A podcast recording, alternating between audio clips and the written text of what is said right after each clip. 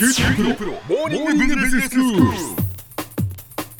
今日の講師は九州大学ビジネススクールでイノベーションマネジメントがご専門の永田晃也先生です。よろしくお願いします。よろしくお願いします。シリーズでお話しいただいています。キーワードで理解するイノベーションマネジメント。今日はどんなキーワードでしょうか？えー今回はあのステージゲート法というキーワードをまあ取り上げてみたいと思っています。はい、まあこのステージゲート法のこ効用っていうものを理解する上でいくつか役立つと思われる言葉もありますので、ええ。まあそういうものも補足的に解説しておきたいと思っています。はい、でこのステージゲート法っていうのは、まあ、カナダにあるマクマスター大学のビジネススクールこちらのですねロバート・クーパーという先生がまあ1980年代に開発してまあ90年代にまあ次第に広く普及していったイノベーションマネジメントの手法の一つなんですね。ええまあ、この手法をまあ解説したクーパーのテキストは、まあ、日本では浪江和公さんというまあコンサルタントの方がまあ翻訳紹介しています。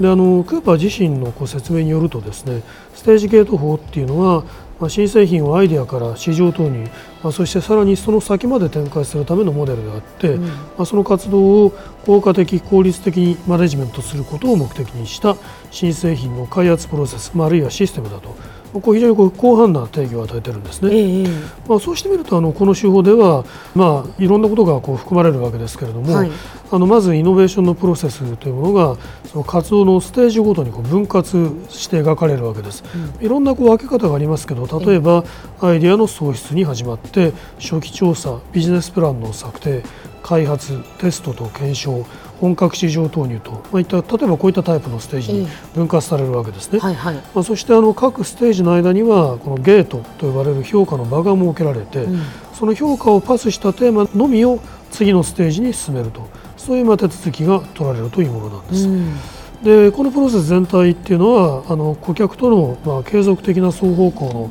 対話の中で行われるべきものなんだと言われてもいますし、ええ。その手法のあのコアになるコンセプトがまあ市場起点の活動であるということも強調されてるんですね。まあこうしたあのクーパーの考え方を振り返ってみると、まあ、ステージゲート法っていうのはイノベーションプロセスの全体にわたるマネジメント手法をまあ目指してるんだということはまあ明らかだと思うんですけれども、はい。まあ、これから紹介されて日本の企業の方ではですね特にそのゲートの部分で研究開発テーマを次のステージにまあ進めるべきかどうかっていうものをこう意思決定する、まあ、そういう方法としてえー理解され受け入れられてきた傾向は強いと思います。うん。まあ、浪江さんのあの解説によるとこのステージとゲートっていう考え方の源流はですね、まあ、日本の製造業の中で開発されてかねてこう実践されていたデザインレビューという取り組みにあるんだというふうにされています。デ。ザインレビュー、ええ。はい。これはですねあの企画、基本設計、詳細設計、試作、量産といったいろんなこうフェーズがあるわけですけれども、うん。そのフェーズの間に、まあ、多様な部門の関係者が集まってこのレビューするそういうまあ機会を設けるっていうもので、あの別名設計審査とも呼ばれているものなんですね。うん。ですから今申し上げたステージゲートの考え方に非常にこう近似しているええ。ものなんですね。こういう取り組みがあの日本企業の中でかねて行われていたということがあると。これがあのえ日本企業がステージゲート法をまあ理解し受け入れるときに、まあ、とりわけそのまあ中間評価的なまあ役割を持つものとして受け入れていったということがあるのかもしれませんね、その背景としてですね。うんその R マプロジェクトのその一つ一つのステップにおいて一つ一つそれをこう審査していくっていうそういうことですね。はいはい。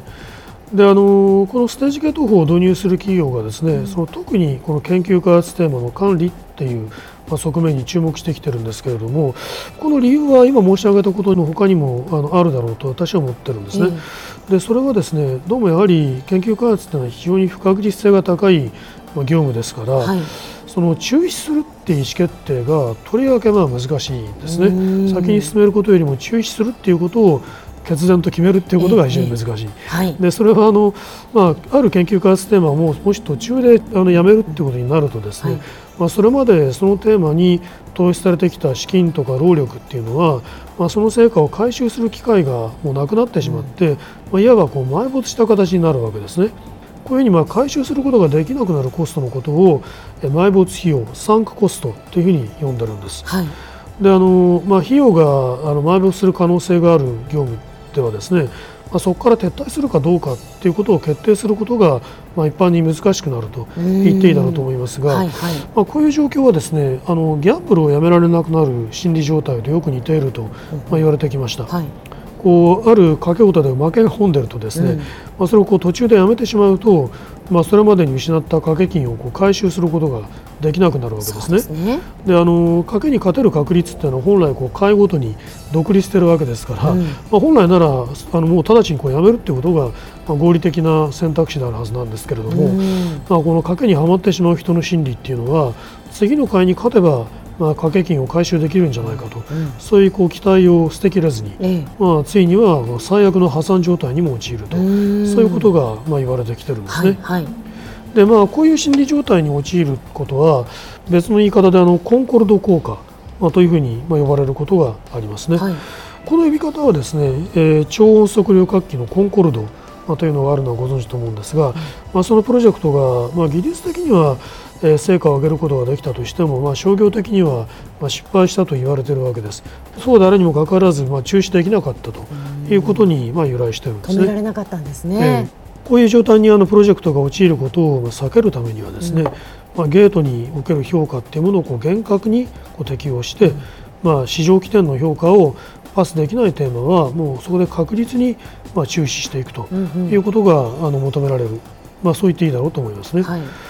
とはいうものの研究開発が成功するか失敗するかっていうのは、まあ、非常にこう高い不確実性が伴うわけですから、うん、まあ、評価をそのパスできない、まあ、テーマはですね、まあ、その公式のプロジェクトによる運用というのは、まあ、しっかりこう注意するとしても、うん、まあ、完全に殺してしまわない何らかのこの知見として組織の中でですねこう残しておくっていうことも、まあ、重要ではないだろうかというふうに思いますね。はいただやはりこういくつもこうゲートを用意することによって、はい、やっぱりその都度その都度こう確認しながらまあその前に進むのか、そこでやめるのかという判断もできるっていうことなんですね。そうですね。まあそれを標準的な手法として確立していったのがまあステージゲート法であるとまあいうふうに言っていいだろうと思います。では先生今日のまとめをお願いします。はい、えっ、ー、とステージゲート法という手法についてお話してきました。まあイノベーションのプロセスをもう活動のステージにこう分けて、でステージ間の評価のゲートを設けてま評価にパスしたテーマだけを次のステージに進める、まあ、そういう管理手法であるというふうにご理解ください。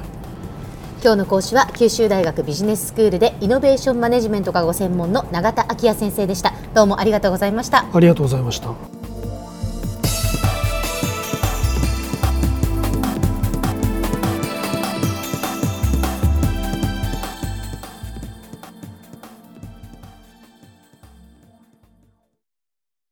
QT プロは通信ネットワーク、セキュリティ、クラウドなど QT ネットがお届けする ICT サービスです。九州中に展開した光ファイバー網を基盤に一番身近なビジネスパートナーとして九州の企業自治体の皆様をサポートします。詳しくは QT プロで検索を。